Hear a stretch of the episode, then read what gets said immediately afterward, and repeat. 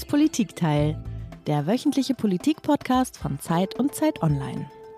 Herzlich willkommen beim Politikteil, dem politischen Podcast von Zeit und Zeit Online. Mein Name ist Iliana Grabitz, ich bin Politikchefin von Zeit Online in Berlin.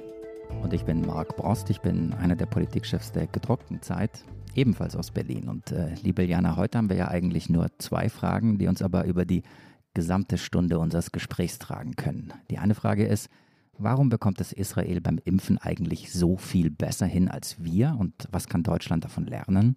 Und die zweite Frage, nicht weniger politisch wichtig ist, warum wählen die Israelis eigentlich immer wieder Netanyahu zum Ministerpräsidenten? Ich glaube, es ist mittlerweile zum vierten Mal in zwei Jahren. Jetzt bist du ganz schön straight reingegangen, Marc, oder? Total. Also ein bisschen kurz, um es doch mal vielleicht für die Hörer und Hörerinnen auch zu erklären, warum wir uns diese zwei Fragen stellen und vor allem, warum wir sie gerade uns in dieser Woche stellen. Also zum einen wurde in dieser Woche in Israel gewählt und das hast du gerade gesagt, zum vierten Mal in zwei Jahren. Der Aufgang, Ausgang ist noch immer offen und die große Frage ist natürlich, ob das zerrissene Land überhaupt eine Chance hat, unter der wie immer gearteten neuen Regierung stabiler und vielleicht sogar ein Stück weit versöhnt zu werden. Und zum anderen, ähm, und das ist eine Frage, die mich persönlich emotional noch viel mehr umtreibt, ist Israel ja das Land, das eigentlich in der Zukunft schon angekommen ist, von der wir alle träumen, oder?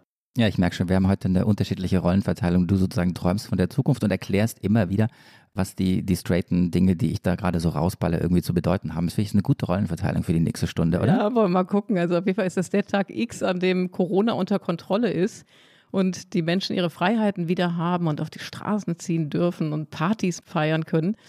Genau, und ich finde ehrlich gesagt, wir hätten uns keine bessere Woche wählen können als diese hier, denn äh, spätestens seit Montag und seit dieser wirklich katastrophalen letzten Ministerpräsidentenkonferenz glaube ich, haben wir alle größere Zweifel denn je, dass das hier bei uns nochmal was wird mit der Kontrolle über die Pandemie. Und umso mehr braucht man, finde ich, eine Perspektive und Berichte, die zeigen, hey, es geht, es kann funktionieren. Und insofern bin ich wahnsinnig gespannt darauf zu hören, wie Israel das geschafft hat und was sich Deutschland vielleicht abgucken kann und auch ein bisschen zu träumen, worauf man sich dann alles wieder freuen kann. Ich habe ja gerade gesagt, dass Israel, äh, ich glaube, das vierte Mal in zwei Jahren gewählt hat. Ich habe aufgehört zu zählen, wie viele Ministerpräsidentenkonferenzen wir seit Ausbruch der Pandemie hatten, aber da kommen wir sicher auch noch drauf. So, jetzt sehr straight, Iliana. Ich finde es super, dass wir heute einen Kollegen zu Gast haben, der auf alle unsere Fragen eine Antwort hat, weil er Deutschland kennt, weil er Israel kennt, weil er die Bürger und Politiker beider Länder kennt und weil er einfach wahnsinnig gut erzählen kann. Und du erinnerst dich an die äh, Geschichte meines alten Freundes Stavros aus München, über die wir mal geredet hatten hier vor einigen Folgen unseres Podcastes. Stavros hört unseren Podcast immer, so hat er es mir damals erzählt, zum Einschlafen. Und wir beide scherzten dann darüber, ob das jetzt beim Einschlafen ist oder zum Einschlafen. Aber ich bin mir sicher, bei der heutigen Folge bleibt Stavros wach. Ich bin gespannt. Schöne Grüße an Stavros an dieser Stelle. Und wir freuen uns, jetzt möchten wir ihn vorstellen, heute Richard C. Schneider zu sprechen und hier bei uns begrüßen zu dürfen. Er war langjähriger Leiter des ARD-Studios in Israel und ist heute Editor at Large für den Bayerischen Rundfunk. Er lebt in Tel Aviv als freier Autor und schreibt auch für die Zeit und für Zeit Online. Und es ist nun live zugeschaltet. Hallo, Herr Schneider, schön, dass Sie da sind. Hallo, guten Tag, vielen Dank für die Einladung.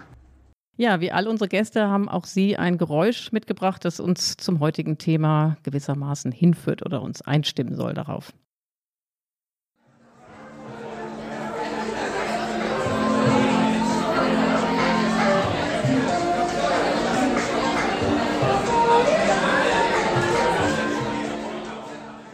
Ja, Herr Schneider, warum haben Sie das Geräusch ausgewählt? Ich kann es mir fast denken, aber erzählen Sie mal selbst.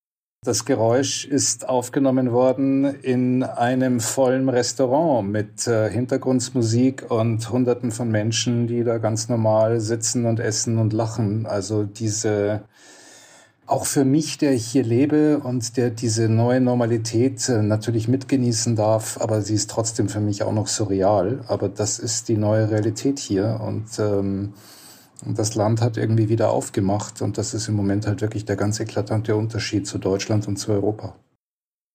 I feel like at this point I am free. Ich fühle mich erstmals wieder frei. Es ist wunderbar, einfach nur wieder mit Leuten reden zu können.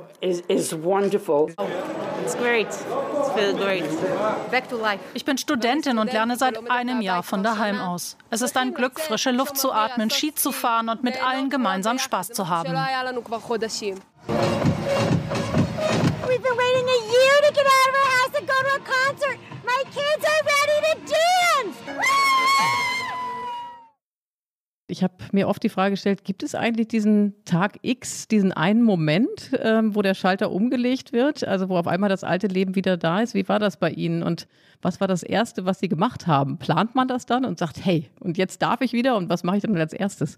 Naja, es gab für mich einen Tag X, den gab es tatsächlich, aber das ging erst mal damit los, dass ich zunächst einmal aus Deutschland ähm, Ende Januar zurückgekommen bin nach Tel Aviv und mir in Deutschland übrigens äh, ganz easy going über die App meiner Krankenversicherung innerhalb von zwei Minuten äh, zwei Termine für die Impfung gemacht habe und wo ich auch noch aussuchen konnte, wo ich die Impfung bekommen wollte, an welche der Stationen wo geimpft wurde. Ich habe mir etwas gesucht, was in der Nähe meiner Wohnung ist. Und meine deutschen Freunde, die da daneben standen und sagen, wie, du kannst da einfach so einen Termin machen, das geht einfach so, das geht ja hier alles gar nicht. So, ich, ja, das ist völlig unproblematisch und hab's halt einfach über die App in zwei Minuten gemacht. Welcher Impfstoff war das? Pfizer, hm. Pfizer, Pfizer BioNTech. Also Israel hat ähm, so drei Viertel Pfizer BioNTech und ein Viertel Moderna. Also ich habe die Pfizer-Impfung gekriegt, äh, Gott sei Dank. Und ja, und dann fliegt man halt dahin und dann ist überhaupt erstmal das Aufregende. Der Flug selber, da ist man ja auch wieder nervös. Hoffentlich steckt man sich nicht an. Und man muss ja danach auch in die Quarantäne. Da kann ich dann auch erzählen, wie man da digital begleitet wird, wie das dann funktioniert, wenn das interessiert. Also auf jeden Fall ähm, hatte ich dann meine erste Impfung und nach der ersten Impfung bleibt man natürlich genauso vorsichtig, wie man das gewöhnt ist, weil das ist ja noch kein vollständiger Schutz. Dann kommt die zweite Impfung und äh, nach der zweiten Impfung soll man ungefähr noch mal 10 bis 14 Tage warten, bis man sich sozusagen wieder ins Leben hinaustrauen darf. Und genau das habe ich getan. Und dann geht man ins Café und dann ist man draußen. Und dann geht man plötzlich das erste Mal wieder in ein Konzert. Der Konzertsaal ist nicht komplett voll, aber sehr voll. Ähm, man geht in ein Lokal hinein. Man, man ist plötzlich wieder in einem Stück Normalität zurück. Aber es ist, es ist eine riesige Erleichterung. Aber um jetzt nochmal ein Verständnis zu bekommen für das neue Normal, nachdem Eliana ja gerade gefragt hat, ähm, also wir könnten jetzt entweder alles durchgehen, was es äh, nicht mehr gibt, also keine Atemschutzmasken, äh, kein Abstand, oder wir drehen die Frage um und Sie sagen uns einmal, woran Sie trotz der neuen Normalität immer noch merken, dass äh, man in so einer Pandemie oder in einem pandemischen Zeitalter lebt.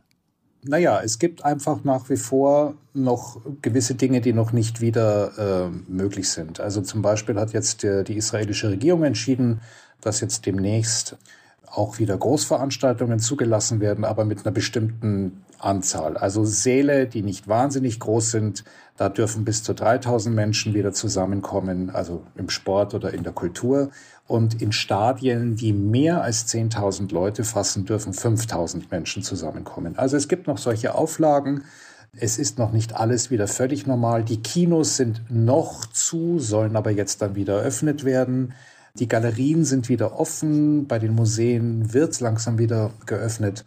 Und was es in Israel äh, das ganze Jahr über gegeben hat, anders als in Deutschland, das kam ja relativ spät, war eine Maskenpflicht auch auf der Straße. Das war vom ersten Tag an. Es gab immer die Maskenpflicht in Israel auf der Straße, an dem sich die Israelis, die ja eher anarchisch sind, ähm, dann irgendwie, ähm, sagen wir mal so, sehr salopp gehalten hat. Also die meisten haben dann ihre Mundschutz, Mund-Nasenschutzmasken irgendwie unterm Kinn getragen und das war dann der neue Schick auf dem Rothschild Boulevard. Das ist jetzt immer noch so, aber jetzt halten sich die Leute noch weniger dran und ich habe gerade heute Morgen gehört, dass möglicherweise in, in allernächster Zeit diese Maskenpflicht draußen abgeschafft wird, weil auch die Virologen sagen, sie ist eigentlich unnötig. Also draußen braucht es es eigentlich gar nicht. Und weil es auch immer mehr Menschen gibt, die geimpft sind und dann durch in kleinen Schritten sozusagen das an Normalen zurückkommt. Aber ja, es ist nach wie vor so, dass Menschen, die noch nicht geimpft sind oder erst eine Impfung haben, noch nicht in die Räumlichkeiten hinein dürfen. Sie können nicht in Restaurants, sie können nicht in die Hotels gehen, sie dürfen noch nicht ins Gym, sie dürfen noch nicht ins Museum. Das dürfen nur Leute, die voll geimpft sind und den grünen Impfpass haben. Und wenn zum Beispiel, äh, ich war, war letzte Woche mit einer, einer deutschen Kollegin äh, unterwegs und wir wollten was essen gehen und dann habe ich gesagt, ah wunderbar, lass uns doch in das, in das Restaurant gehen. Und dann sagte sie, ja, aber ich bin noch nicht voll geimpft. Ich habe erst eine. Lass uns ganz schnell, apropos auch ein wichtiges Thema, lass uns doch ganz schnell zum Rabbi-Platz fahren. Dann mache ich einen Schnelltest. Dort kann man nämlich jederzeit vorbeigehen und Schnelltests machen. Die gibt es da und ähm, dann habe ich ja wenigstens das, vielleicht lassen Sie mich rein. Okay, und dann hat sie den Schnelltest gemacht, war alles gut, dann sind wir da zu dem Lokal gefahren und die sagten natürlich, ja, du kannst rein, weil du hast den grünen Impfpass, aber sie nicht. Und da merkt man, es ist noch nicht alles selbstverständlich und dann haben wir uns halt irgendein anderes Lokal gesucht, wo wir draußen sitzen konnten. Das hört sich alles total traumhaft an, was Sie da erzählen, Herr Schneider. Das ist ja sicherlich auch das Gefühl, was eben die Israelis jetzt auch verbindet, dass man eben wie auf so einer Insel, wie so ein Paradies eigentlich schon eben in die Zukunft gereist ist und die alte Normalität wieder zurück hat. Jetzt äh, nimmt ja sicherlich äh, Israel, nimmt, nimmt die Bevölkerung auch wahr, was im Rest der Welt los ist, vielleicht auch wahr, was gerade in Deutschland los ist. Wie blicken denn die Israelis auf Deutschland in diesen Tagen? Also gerade auf Deutschland blicken Sie mit einer Mischung von tiefstem Erstaunen und Entsetzen, weil Angela Merkel eine der beliebtesten ausländischen Politikerinnen in Israel ist. Angela Merkel hat hier einen sehr, sehr hohen Nimbus und es gab früher, als noch als Barack Obama Präsident war, gab es hier so ein Bon mot, man könnte die Probleme der Welt lösen, indem Barack Obama Bundeskanzler in Deutschland wird, weil die Deutschen lieben Barack Obama mehr als die Amerikaner. Israel bekäme Angela Merkel und die Republikaner würden äh, mit Benjamin, Benjamin Netanyahu den idealen amerikanischen Präsidenten kriegen und alle wären glücklich. Also lange Rede, kurzer Sinn. Angela Merkel, also hier als Prime Minister of the State of Israel, das hätte was. Ich glaube, da würde sie aber ganz schnell Reis ausnehmen, da würde sie ziemlich verzweifeln über diese ganzen Wahnsinn hier. Aber man blickt wirklich mit totaler Überraschung, weil man sagt, dieses total durchorganisierte und funktionierende Land hat plötzlich israelisches Chaos, israelischen Balagan. Was ist denn da los? Und die Leute verstehen es nicht und ähm, fragen mich natürlich immer wieder, erzähl mal, was ist da eigentlich los? Warum funktioniert das Land nicht? Und ich versuche halt dann ein bisschen Erklärungen zu geben und zu erläutern, woran das liegt, dass es nicht funktioniert. Aber ich merke, dass dann ab einem bestimmten Moment die Leute eigentlich gar nicht so sehr echtes Interesse haben, was da los ist, sondern eher sehr stolz darauf sind, dass zumindest das Impfen hier wie am Schnürchen und perfekt klappt und dass man also einmal sozusagen in der gegenüber diesen, diesen perfekten Staat Deutschland einmal sozusagen überlegen ist und gezeigt hat, was man kann. Aber die Leute verstehen es wirklich nicht. Und das ist ja auch nicht zu verstehen. Also ich meine, das ist nicht zu verstehen. Israels Ministerpräsident Benjamin Netanyahu, der hat sich vor laufenden Kameras bereits gegen das Coronavirus impfen lassen. Netanyahu appellierte an die Bürger, seinem Beispiel zu folgen. Von heute an sollen in Israel etwa 60.000 Menschen täglich geimpft werden. Rund ein Drittel der Bevölkerung hat sich in Israel inzwischen impfen lassen. Fitnessstudios, Schwimmbäder, Museen, Theater dürfen wieder öffnen. Dank des sogenannten grünen Passes. Nur damit darf man rein. Ja, da haben wir nochmal gehört, was Sie eben gesagt haben, was der Grund dafür ist, dass die Israelis jetzt so stolz sein können, das Gefühl haben, sie haben es geschafft. In der ersten Welle waren ja Deutschland und Israel eigentlich beide Role Models ja, für die Pandemiebekämpfung. Dann äh, lief es auch in Israel relativ schlecht. In Deutschland läuft es immer schlechter. Wollen wir doch noch mal so ein bisschen in die Analyse reingehen. Woran liegt es denn, dass Israel die Rolle verteidigen konnte, Ihrer Ansicht nach? Und was ist das Erfolgsrezept? Kann man das in ein paar Worten zusammenfassen, bevor wir dann tiefer eintauchen? Also man muss ja erstmal wirklich genau, wenn man sich das ganze Jahr anschaut, muss man erstmal sagen, dass äh, die Regierung Netanyahu zunächst einmal die Pandemie genauso schlecht gehandelt hat wie viele, viele andere weltweit. Und er hat nach dem ersten Lockdown einen eklatanten Fehler gemacht, den das Land bitter bezahlen musste. Der erste Lockdown hier war wirklich ziemlich perfekt. Wir hatten hier schon Lockdown zum Zeitpunkt, als man in Deutschland noch darüber redete, dass Veranstaltungen mit 1000 Leuten äh, stattfinden dürfen. Es gab damals einen Kongress, zu dem ich eingeladen war, einen deutsch-israelischen Kongress in Hamburg und wo auch andere Israelis einfliegen sollten. Wir hatten zu dem Zeitpunkt hier schon die Auflage, wenn man aus dem Ausland zurückkommt, 14 Tage in die Quarantäne zu gehen. Wir hatten hier schon völlig anderes Problembewusstsein, äh, was das Virus betraf. Und wir haben dann mit den deutschen Veranstaltern geredet und haben gesagt, Kinder, seid ihr denn sicher, dass ihr so einen Kongress machen könnt? Ja, ja, das sind nur 350 Leute und das, wir dürfen ja bis 1000. Und dann haben wir alle gesagt, na, nee, finden wir nicht so gut. Das deutsche Gegenüber fand uns sehr albern und dann haben aber wirklich wir alle abgesagt und dann ein paar Tage später kamen schon neue Maßnahmen und dann haben die gemerkt, okay, das war, die Israelis waren Ich habe mal eine spekulative Frage. Also ganz, ganz kurz, ja? ganz kurz, ich würde nur das schnell zu Ende bringen, den, den Fehler, den Netanyahu gemacht hat. Ja. Der ganze Lockdown war perfekt. Und dann waren die Zahlen richtig unten. Und dann sagte er, so, wir haben es geschafft, geht raus, trinkt ein Bier, amüsiert euch. Und das haben die Israelis genau gemacht. Und das war katastrophal. Und davor hatten die Virologen natürlich auch gewarnt. Aber das war politisch und taktisch ein massiver Fehler. Und dann ging es halt wieder los. Was natürlich ein bisschen vergleichbar ist mit Deutschland, ne? Genau, die Frage, die ich aber jetzt äh, ganz kurz noch stellen wollte, äh, weil Sie die erste Welle verglichen haben. Es ist spekulativ. Vielleicht auch Quatsch, Sie können es sagen. Kann es sein, dass Israel in dieser ersten Welle früher reagiert hat als zum Beispiel Deutschland, also die Gefahr eher gesehen hat als Deutschland. Ja, ja, absolut. Kann es, absolut. Ja, Moment, ich habe versucht, ich versuche eine Begründung. Kann es sein, weil Israel als Staat generell in einer Art Alarmmodus lebt und in seiner Existenz auch sich bedroht fühlt und insofern vielleicht staatliche Mechanismen früher auf Gefahren reagieren als eine in der Bundesrepublik, die halt doch in der Mitte Europas seit 40, 50, 60 Jahren, 70 Jahren in Frieden lebt? Spekulation oder lest da was dran? Ja und nein. Im Umgang mit der Pandemie, mit der Krise, ist Israel sicher resilienter und erfahrener und auch gelassener als die deutsche Gesellschaft, weil es ein Land ist, das ununterbrochen im Ausnahmezustand ist und Krisen und Kriegssituationen gewöhnt ist. Und es war auch sehr typisch, dass Netanyahu zu Beginn der Pandemie wie alle anderen Politiker dann auch einen äh, Kriegs, ein Kriegsvokabular benutzte, indem er dann sagte, wir sind im Krieg gegen das Virus. Und bei so einem Satz wissen alle, was zu tun ist. Da wissen alle so, jetzt gehen wir in den Kriegsmodus. Wir wissen genau, wie wir uns zu verhalten haben. Und dann herrscht plötzlich im Land unglaubliche Disziplin, eine große Gelassenheit, ein gegenseitiges Unterstützen und alles ist gut. Der andere Grund, warum Israel so viel früher reagiert hatte als Deutschland beispielsweise oder auch andere Länder in Europa, war, und das muss man Netanyahu lassen, der Netanyahu hat ganz schnell kapiert, was da aus Wuhan kommt.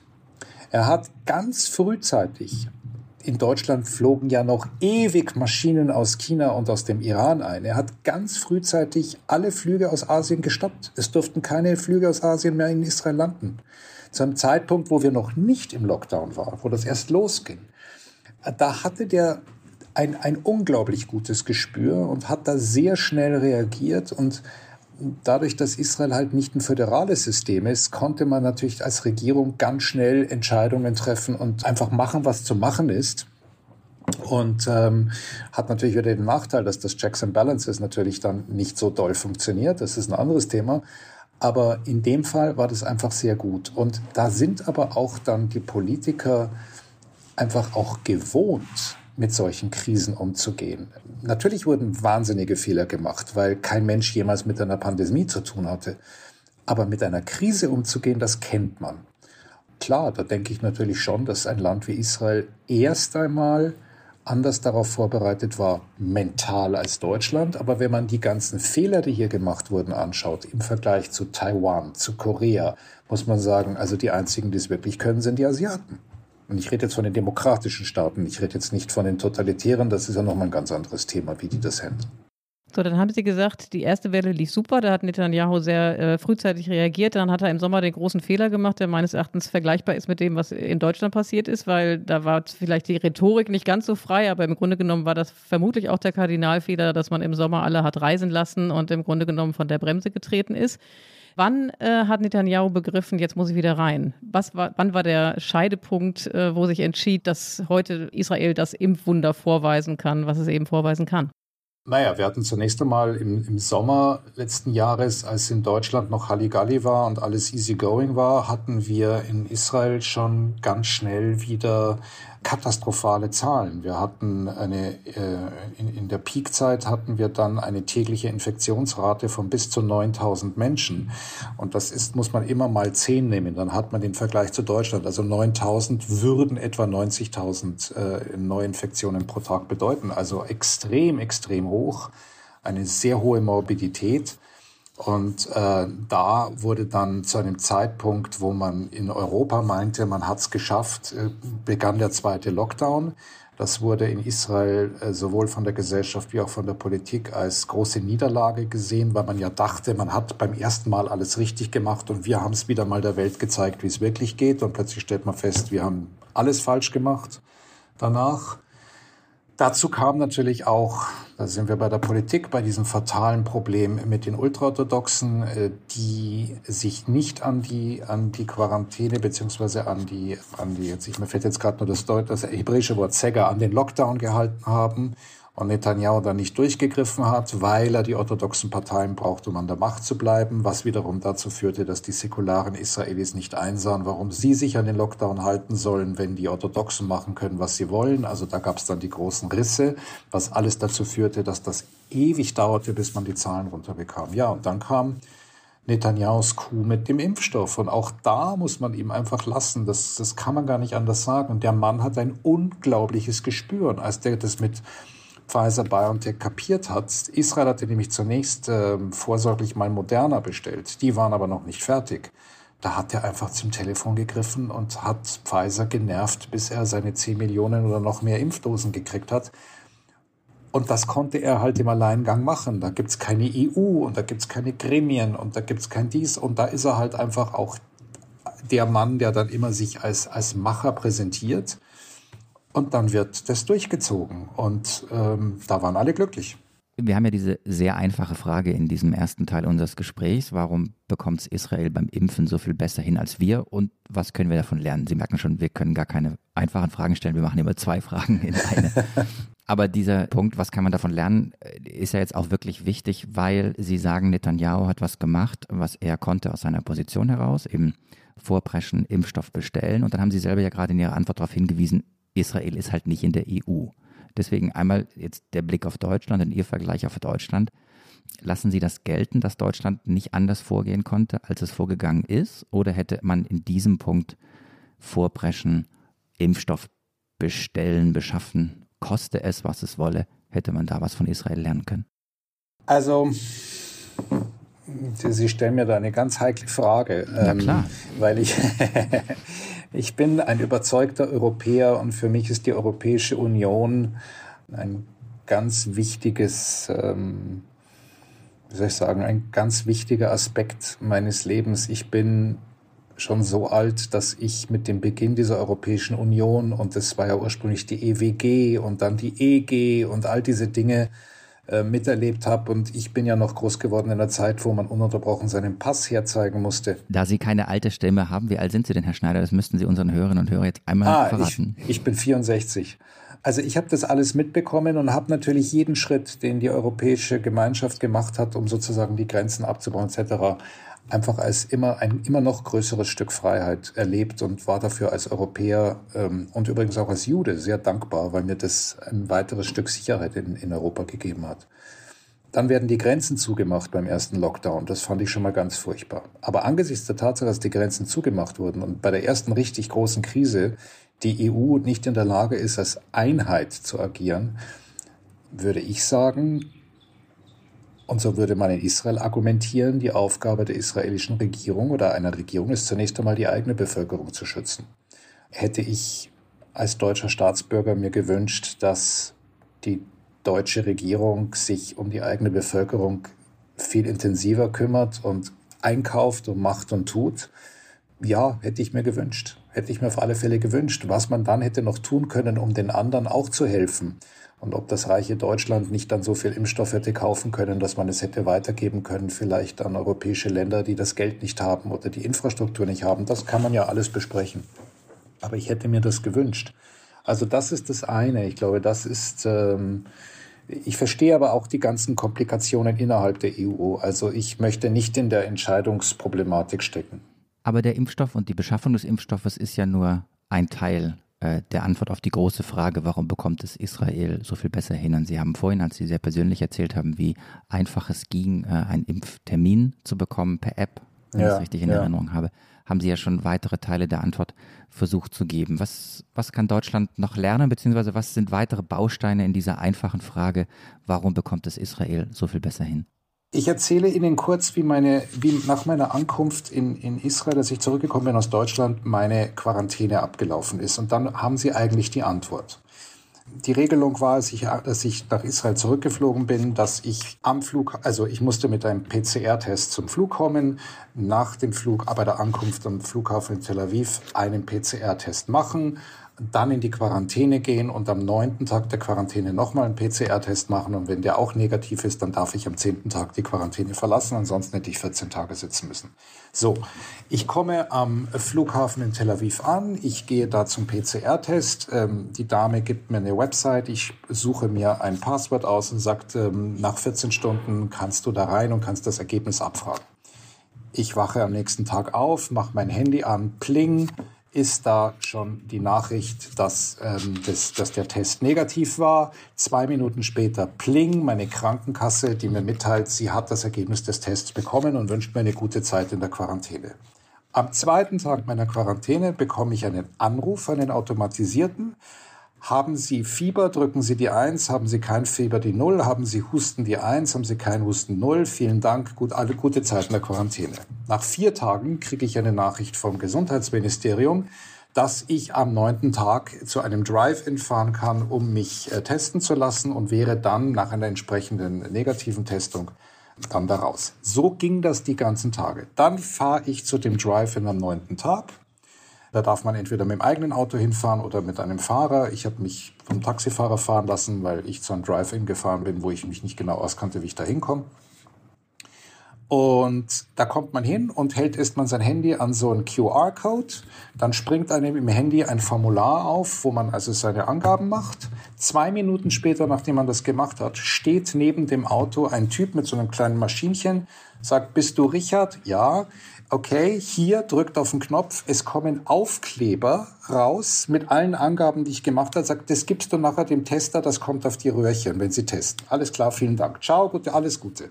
Man kommt mit dem Auto dahin, man wird getestet, Nase, Mund, gibt das ab, vielen Dank, du kriegst morgen Bescheid. Am nächsten Morgen pling auf meinem Handy, du bist negativ. Zwei Minuten später das Gesundheitsministerium, du bist negativ, wir haben gerade das Ergebnis gekriegt, du bist heute um Mitternacht entlassen. So, ich kam raus aus der Quarantäne.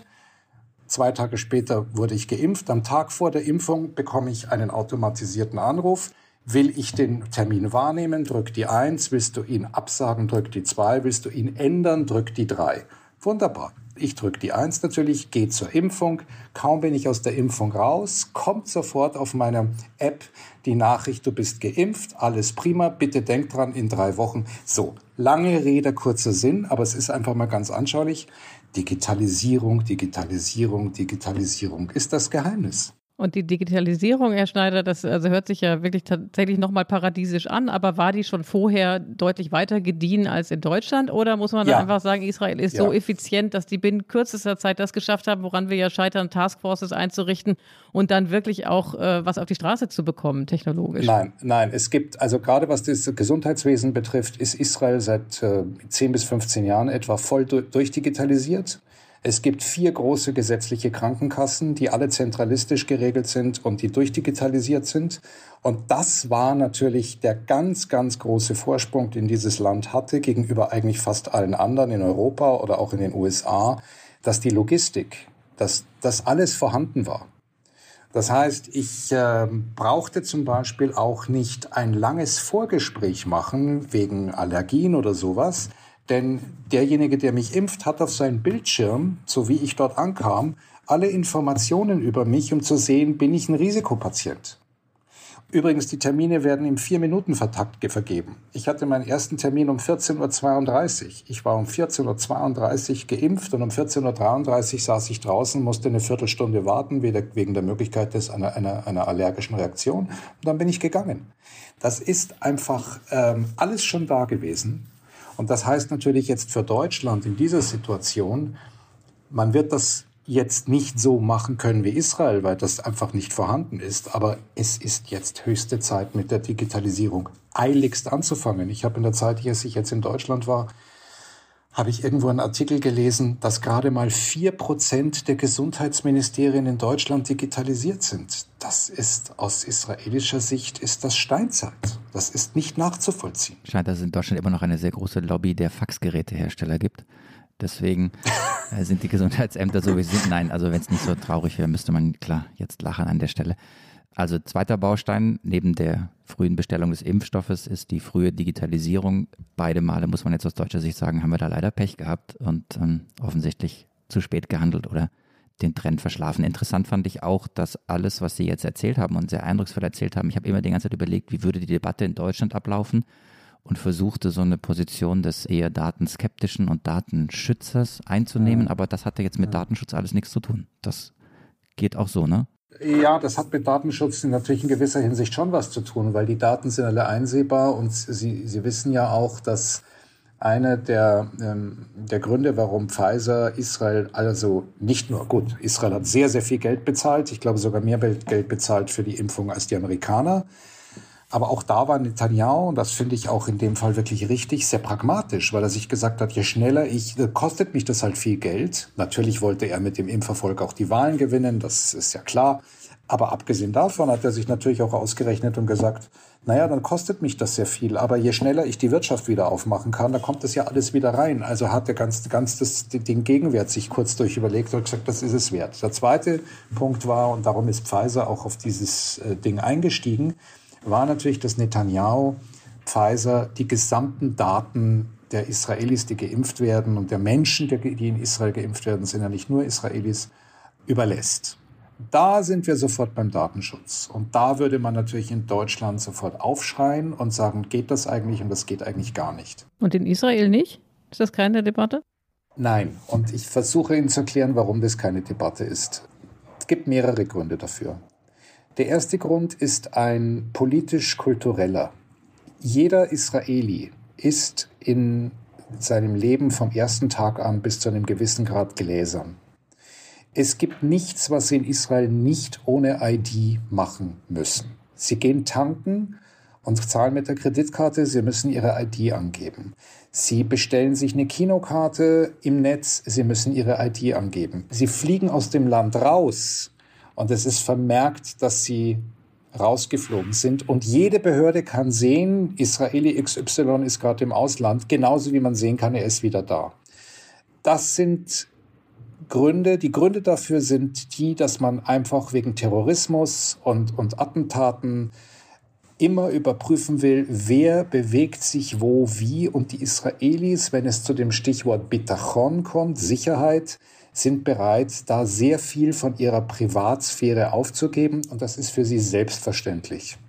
Das ist der Preis, den man in so einer Situation mit Krieg und Terror einfach zahlen muss. Dadurch ist auch in dieser Situation jetzt mit der Pandemie und mit dem Überlassen der Daten, ist da kein allzu großer Aufschrei gekommen. Es gab die Kritiker. Es äh, gab sogar inzwischen, äh, wurde untersucht, dass die Anonymisierung der Daten, die Pfizer hat die Daten anonymisiert bekommen, ähm, da hat eine Datenschutzexpertin vom Israel Democracy Institute in Jerusalem hat da nachforschen lassen, dass man trotz der Anonymisierung, wie das gemacht wurde, wenn man wollen würde, die individuelle Person zurückverfolgen könnte und wissen könnte, wer das ist. Da wäre in Deutschland und in anderen europäischen Ländern die Hölle los. In Israel ist man da aber pragmatisch. Da ist eine extrem pragmatische Einstellung, weil man dann sagt, naja, wenn wir aber dafür weniger Kranke, weniger Tote und unsere Freiheit wieder haben, dann war es das wert, diese Datenschutzgeschichten einfach fünfe gerade sein zu lassen. Da ist, das Denken hier ist da ganz anders.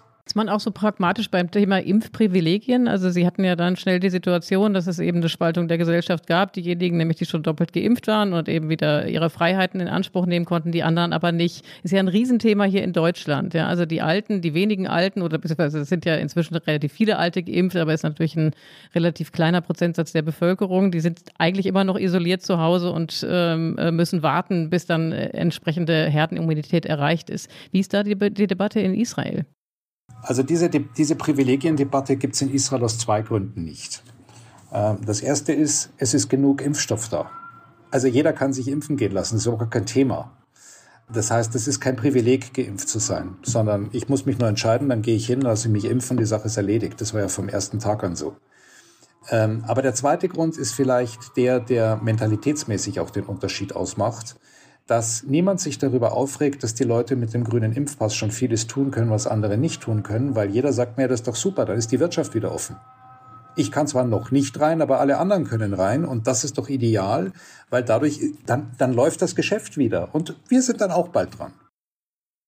Wir Ultraorthodoxen sind felsenfest davon überzeugt, dass es das ist, was uns vor der Pandemie beschützt. Wir lernen hier die Bibel und deswegen wird Gott der Allmächtige dieses Virus vernichten.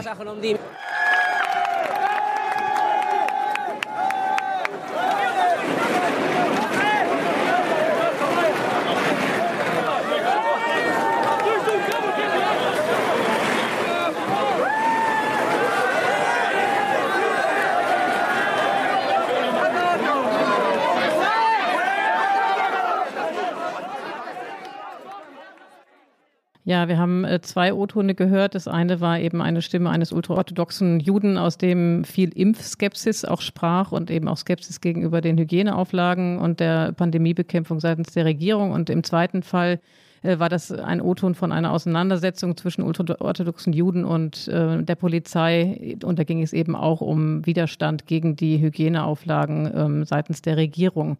Das ist ja im Grunde genommen symbolisch für das Thema Impfskepsis, was bei uns in Deutschland auch eine große Rolle spielt. Ähm, hat sich das inzwischen geändert? Und wenn, wie hat es äh, Benjamin Netanyahu geschafft, die ultraorthodoxen Juden dazu zu äh, bringen, sich eben auch entsprechend impfen zu lassen?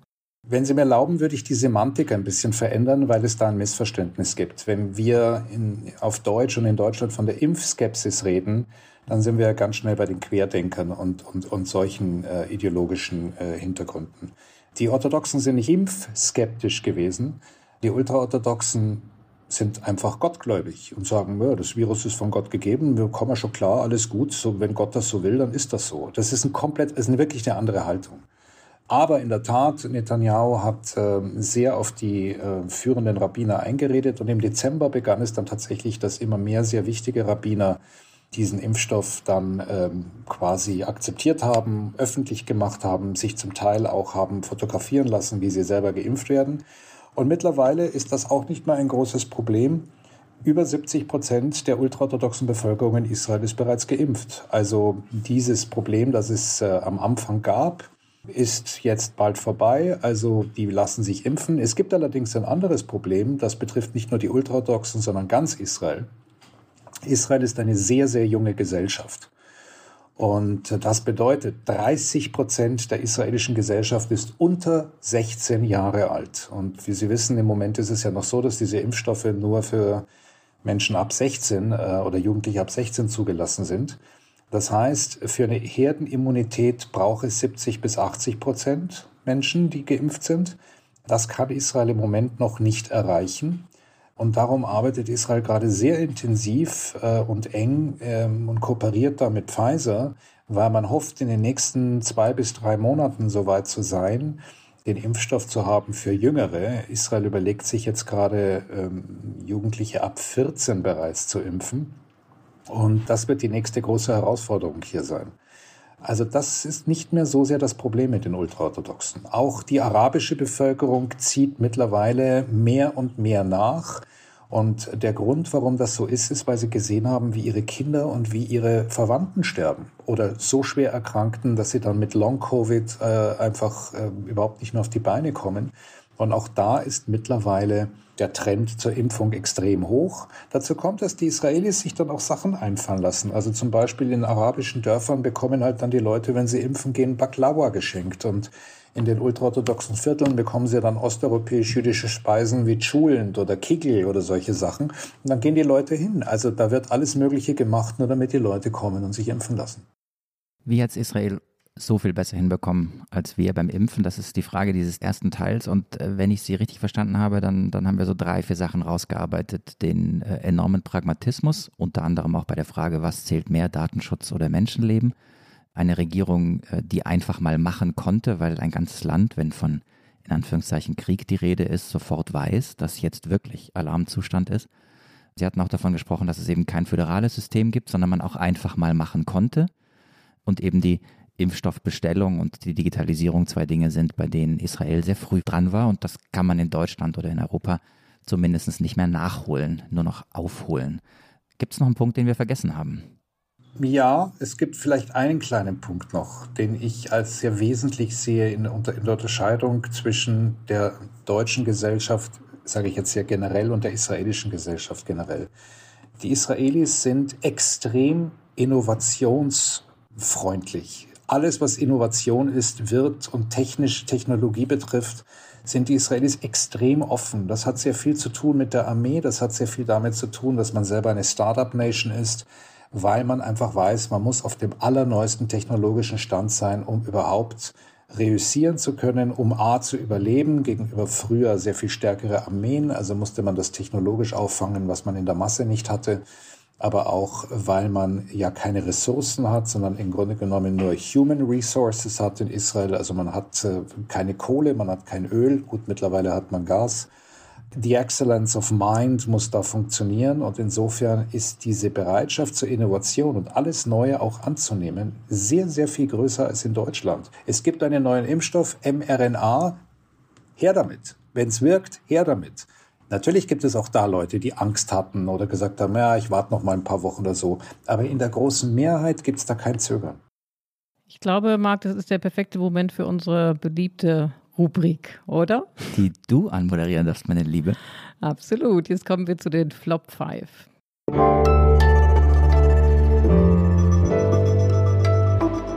Die Flop 5. Herr Schneider, das ist unsere beliebte Rubrik. Wir fragen jeden unserer Gäste, die uns hier besuchen, ähm, nach den fünf Sätzen, den fünf Bemerkungen, den fünf Phrasen, die sie überhaupt nicht mehr hören können, mit Blick auf das Thema, was wir heute besprechen. Was ist Ihr erster Flop? Der erste Flop ist der Begriff Impfwunder, weil das, was hier in Israel geschieht, ist kein Impfwunder, sondern es ist ein Ergebnis aus Politik, Strategie und Pragmatismus. Und das haben Sie sehr gut erklärt in der, im ersten Teil des Gesprächs. Was ist der zweite Flop? Das muss sich jetzt beziehen auf, auf die Impfungen oder äh, insgesamt auf Israel oder den Nahen Osten? Nee, das ist egal. Sie können, was Ihnen in den Sinn kommt. Äh, was mir in den Sinn kommt, ist Spirale der Gewalt. Ähm, ich bin schon so lange im Nahen Osten und im Journalismus in Sachen Nahen Osten unterwegs, dass ich den Begriff Spirale der Gewalt, die dreht sich wieder. Ich kann es nicht mehr hören. Es gibt dann irgendwie eine neue Runde von, von äh, Gewalt hier und dann heißt es garantiert wieder, Spirale der Gewalt dreht sich. Also das ist auch so ein Begriff, den ich nicht mehr hören kann. Und Ihr dritter Flop?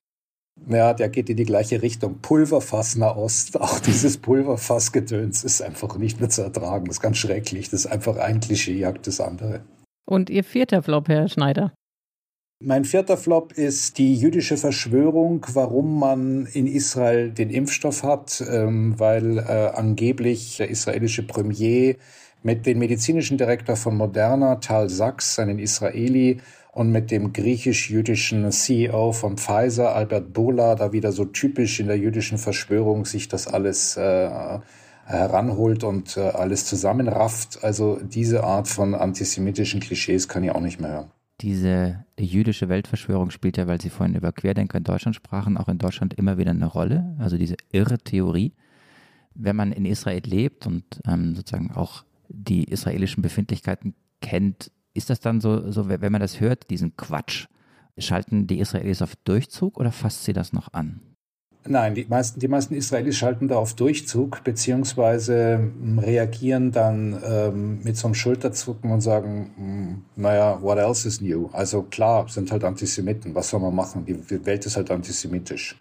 Aber die meisten schalten auf Durchzug, es interessiert sie nicht, weil diese, diese ganzen antisemitischen Klischees, mit denen man lebt man. Also ich bin kein Israeli, ich bin in Deutschland geboren und groß geworden. Ich bin von frühester Kindheit an mit Antisemitismus äh, äh konfrontiert gewesen. Ich habe ihn in jeder Form erlebt, physisch, psychisch, äh, versteckt, unterdrückt, äh, im Privatleben, im öffentlichen Leben, im Berufsleben. Ich habe es überall erlebt. Man wird nicht glücklicher darüber, aber so, so komisch das klingen mag, und ich meine das eher etwas zynisch, man gewöhnt sich dran und irgendwann denkt man sich, ah, what the fuck, ja. Und also wenn es jetzt nicht gerade irgendwas ist, was ganz furchtbar ist, wo man dann sagt, Moment, jetzt muss man wirklich eingreifen, das kann man so nicht stehen lassen. Aber ich habe in so vielen Gesprächen in Deutschland oder anderswo äh, Antisemitismen zu hören bekommen, wo die Leute immer noch nicht einmal sich dessen bewusst sind, wie antisemitisch das ist. Wenn ich da jedes Mal ein Fass aufmache, dann bin ich im Dauerkriegszustand. Dafür habe ich gar keinen Nerv. Aber ich, ich breche den Kontakt mit solchen Leuten natürlich dann ab, das schon. Aber vielleicht machen wir kein Fass auf und auch nicht an dieser Stelle, aber wir machen mal eine Sendung allein darüber. Das könnten wir mal überlegen. Sehr gerne. Nehmen wir alle drei mit, weil das, glaube ich, sehr wichtig ist, sehr bewegend äh, und auch ja, gesellschaftlich absolut relevant. Ich finde jetzt keine saloppe Überleitung zum fünften Flop. Sagen Sie es einfach. Der fünfte Flop, oh Gott, der fünfte Flop, Netanyahu ist wie Erdogan. Es werden sehr häufig Vergleiche gezogen zwischen Netanyahu und Erdogan und ähm, Netanyahu wird Erdogan gleichgesetzt. Und da muss ich sagen, da muss man sehr genau hinschauen. Das ist, und ich betone, noch nicht der Fall. Noch nicht der Fall. Es wäre undenkbar, dass der türkische Präsident von der Polizei verhört, vom Generalstaatsanwalt angeklagt wird und er daraufhin vor Gericht als Angeklagter erscheinen muss. Undenkbar. Noch haben wir hier in Israel die Situation, dass der israelische Premier sich äh, verantworten muss wegen einer An Anklage wegen mutmaßlicher Korruption in drei Fällen. Er kann nicht tun, was er will, noch kann er nicht tun, was er will. Und ähm, in etwa zehn Tagen äh, geht der Prozess weiter und ab da muss er dreimal wöchentlich vor Gericht als Angeklagter erscheinen, während er weiterhin Premier ist. Das sind schon noch ein bisschen andere Verhältnisse.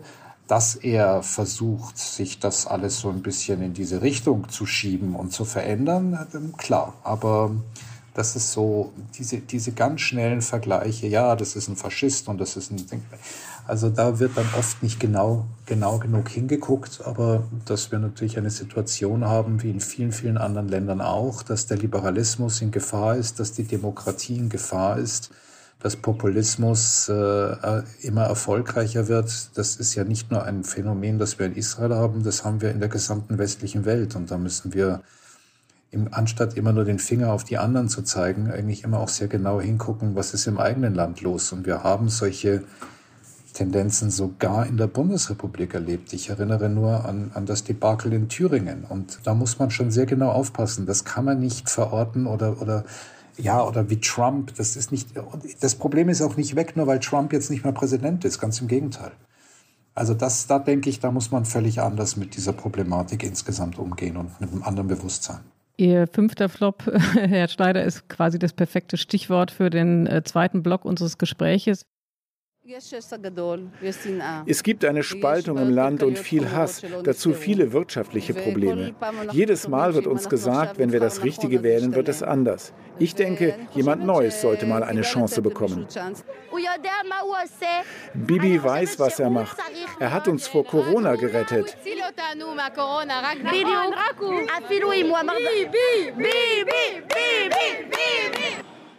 Ja, an dieser Stelle vielleicht auch eine persönliche Frage nochmal an Sie. Ähm, wo stehen Sie? Im ersten Lager, wir brauchen jemand Neues, jemand Neues sollte eine Chance bekommen oder im zweiten Lager?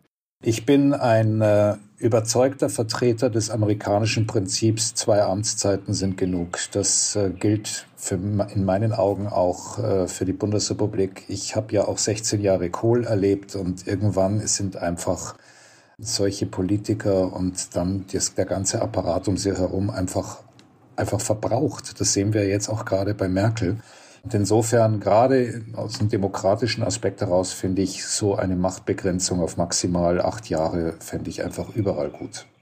Aber warum fällt es äh, den Israelis so schwer, ihn abzuwählen? Also das eine ist ja die Amtszeitbegrenzung, aber es gibt ja noch die Möglichkeit der Abwahl oder Nichtwiederwahl.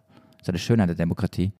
Ja, aber ich glaube, man muss da auch genau hinschauen. Er wird tatsächlich gerade nur noch mal vom ein Drittel der Bevölkerung gewählt. Wenn man sich die Wahlergebnisse immer anschaut, erstens einmal die Tatsache, dass er seit äh, jetzt drei Wahlen und vielleicht jetzt bei der vierten Wahl auch nicht automatisch eine Koalition beisammen hat, zeigt ja schon, dass sich was verändert hat. Dass ähm, er nicht mehr mit den großen Wahltriumphen, wo eigentlich am Tag des Wahlergebnisses völlig klar ist, Bibi hat seine Koalition, Bibi wird Premier, ausfertig. Sondern es ist jedes Mal mit ihm für ihn eine Zitterpartie geworden, jetzt gerade auch wieder. Das ist das eine. Das zweite ist, ähm, es gibt keine Alternativen.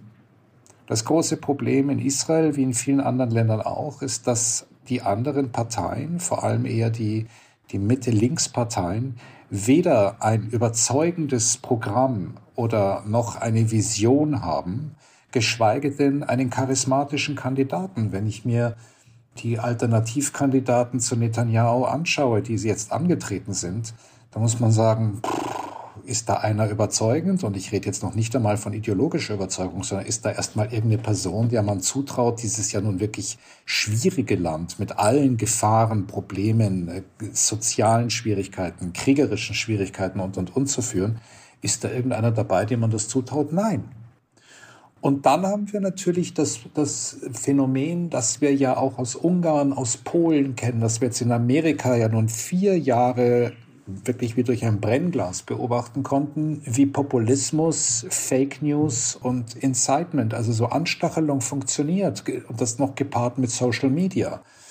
Netanyahu hat zum Beispiel immer die, die, die liberale Presse gehasst und hat irgendwann einmal angefangen, überhaupt nicht mehr mit der Presse zu reden, immer nur am Schluss seines Wahlkampfs, sondern macht alles über seinen, seinen Facebook-Account und, und fertig. Also das sind ja alles Phänomene, die wir aus, aus vielen anderen Ländern kennen. Die AfD erreicht ja ihr Publikum heute über ihre ganz eigenen Kanäle. Die brauchen, die, die AfD braucht nicht ARD, die braucht nicht ZDF, die braucht auch nicht die Zeit oder andere etablierte Blätter, die macht das ganz anders. Was bedeutet seine doch wahrscheinliche Wiederwahl? Das Ergebnis steht äh, zum Zeitpunkt dieser Aufnahme noch ich nicht wäre, fest. Ich wäre noch nicht so weit wie Sie. Ich ah. sage noch nicht, noch nicht. Okay, gut, dann äh, machen wir es jetzt einmal hypothetisch. Gehen wir davon aus, er würde doch eine Koalition bilden können. Er würde weiterhin Premier sein. Was bedeutet diese Wiederwahl oder dann die nächste Amtszeit für Israel? Die Frage ist, wie wird diese Koalition ausschauen? Diese Koalition wird ausschauen, das ist schon ziemlich sicher, mit Politikern, die zum rechtsextremen Spektrum gehören.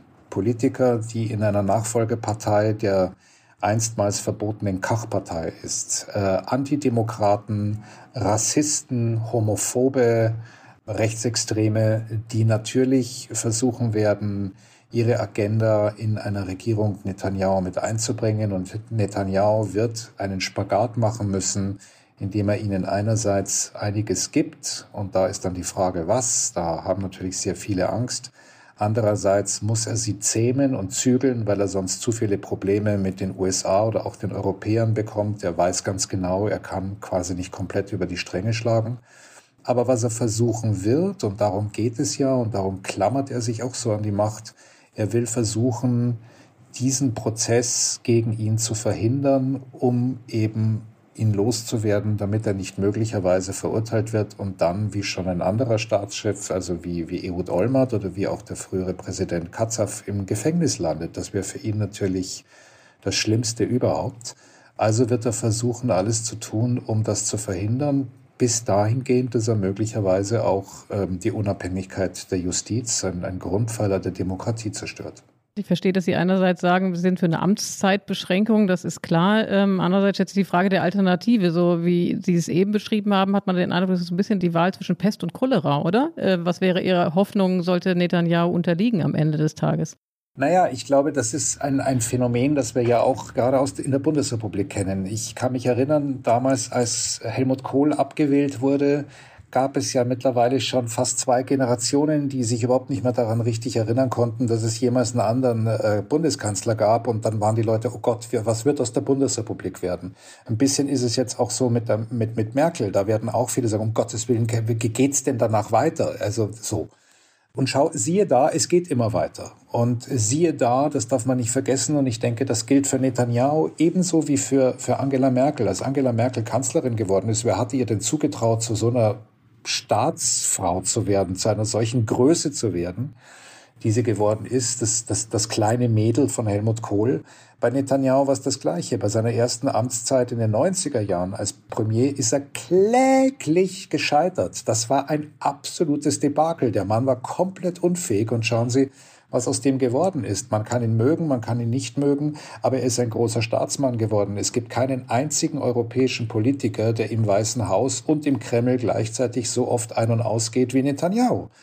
Also ich glaube, in dem Moment, wo diese erratische Politik in Bewegung gerät, wo eine solche Figur, so eine Überfigur wie, wie Netanyahu irgendwann mal geht, beginnen sich Dinge zu verändern und zu bewegen. Und ich glaube, es gibt dann plötzlich neue Namen, neue Gesichter, von denen man im Augenblick noch gar nichts weiß, die dann plötzlich hochpoppen und wo man sagt, hey, da gibt's ja doch ein paar interessante Figuren. Also das ist, glaube ich, das, was man ja aus der Geschichte auch, auch mitnehmen kann, dass es dann immer irgendwie dann doch plötzlich neue Konstellationen gibt und sich die Dinge anders entwickeln, als man befürchtet.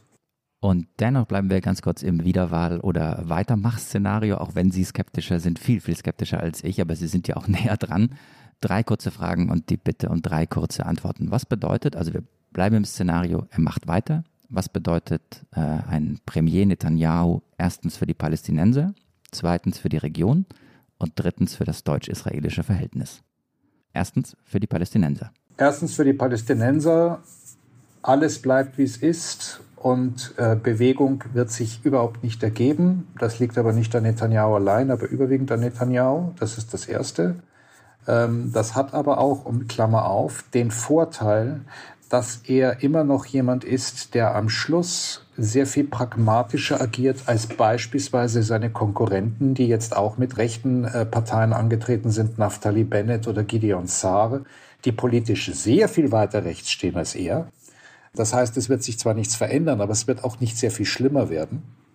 Klammer auf, Klammer, es ist schon schlimm, Klammer zu, mhm. aber trotzdem, man muss in, in nahöstlichen äh, Konstellationen denken. Mhm. Also, dass die Palästinenser, die, Region? die für die Region heißt das nur Gutes, so verrückt das klingt, weil vor allem die sunnitische Welt extrem auf Netanyahu baut im gemeinsamen Kampf gegen die Bedrohung aus dem Iran.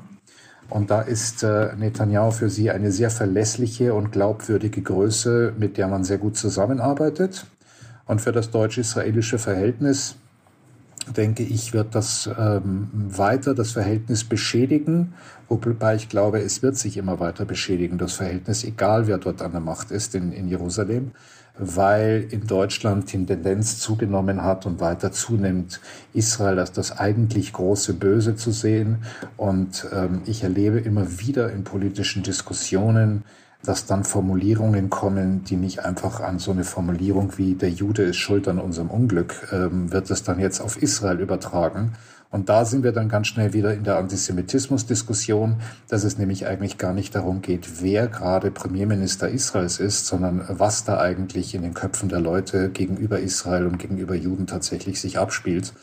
Und äh, da ist es dann am Ende egal, wer Premier ist. Und ich sehe, wir werden doch irgendwann, lieber Herr Schneider, zu dritt, Iliana, Sie und ich, über Antisemitismus sprechen und wahrscheinlich länger als eine Stunde und intensiver. Sehr gern. Ist nicht schön, aber wir sollten Sehr gern, sehr gern. Das wäre gut. Ich für meinen Teil gehe noch ein bisschen kleingläubiger aus dieser Stunde raus, als ich reingegangen bin, was eben den Impffortschritt und den Fortschritt der Pandemiebekämpfung hier in Deutschland angeht, wenn man hört, was da alles in Israel möglich ist. Wir bedanken uns sehr herzlich, Herr Schneider, dass Sie bei uns waren. Das war eine irre spannende Stunde. Das spreche ich sicherlich auch für dich, Marc. Und wenn Sie das, liebe Hörerinnen und Hörer, auch so empfunden haben oder aber Kritik haben oder andere Anmerkungen, dann schreiben Sie uns bitte an unsere E-Mail-Adresse daspolitikteil.zeit.de. Und in der nächsten Woche sind dann wieder unsere beiden Kollegen Tina Hildebrand und Heinrich Wefing hier an dieser Stelle. Und wir verschenken beim Politikteil nicht nur kluge Gedanken oder wir lassen uns beschenken von den klugen Gedanken unserer Gäste, sondern wir verschenken auch Tassen. Ich halte sie hier mal einmal kurz in die Kamera. Das ist die Tasse des Politikteils, die bekommt jeder Gast zugeschickt. Und auch Sie, Herr Schneider, bekommen dann eine in den nächsten Tagen per Kurier von uns aus Berlin nach Tel Aviv. Ähm, alle Hörerinnen und Hörer, die diese Tasse oder etwas ähnliches erwerben wollen, es gibt einen Fanshop des Politikteils und die Adresse lautet shop.spreadshirt.de slash Zeit-Podcast. Und ja, Iliana, ich weiß, du musst jedes Mal grinsen, wenn ich es sage und ich habe es auswendig gelernt. Geht nicht anders. Ich habe gesehen, Herr Schneider ist auch sehr beeindruckt. ja, sehr. so, nächste Woche sind Tina, hast du gesagt, oder? Tina Hildebrand und. Das habe ich, doch, das hab ich schon gesagt. Jetzt müssen wir noch darauf verweisen, dass nächste Woche das Politikteil wiederkommt und wer bis dahin aber auch noch andere Podcasts hören möchte, der findet natürlich reichlich auf äh, Zeit Online unter anderem und allem voran den täglichen Nachrichten-Podcast, was jetzt der zweimal täglich on air geht. Und da wir mit zwei straighten Fragen eingestiegen sind, Iliana, ich habe sozusagen zum Schluss noch zwei straighte Fragen. Die eine geht an unseren hoffentlich treuen Hörer Stavros. Mich würde natürlich wahnsinnig interessieren, ob er jetzt bis zum Schluss dran geblieben ist. Ich glaube, es war es in jedem Fall wert.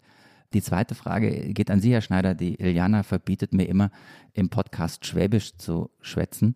Und deswegen darf ich mich nicht mehr auf Schwäbisch verabschieden. Wie verabschiedet man sich denn auf Hebräisch? Auf Hebräisch sagt man äh, Tov Yalla Bay.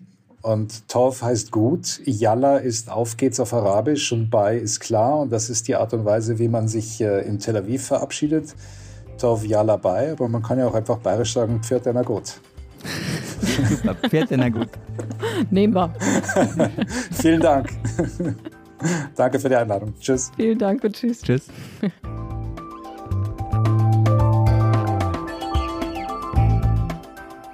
Das Politikteil ist ein Podcast von Zeit und Zeit Online, produziert von poolartists.de.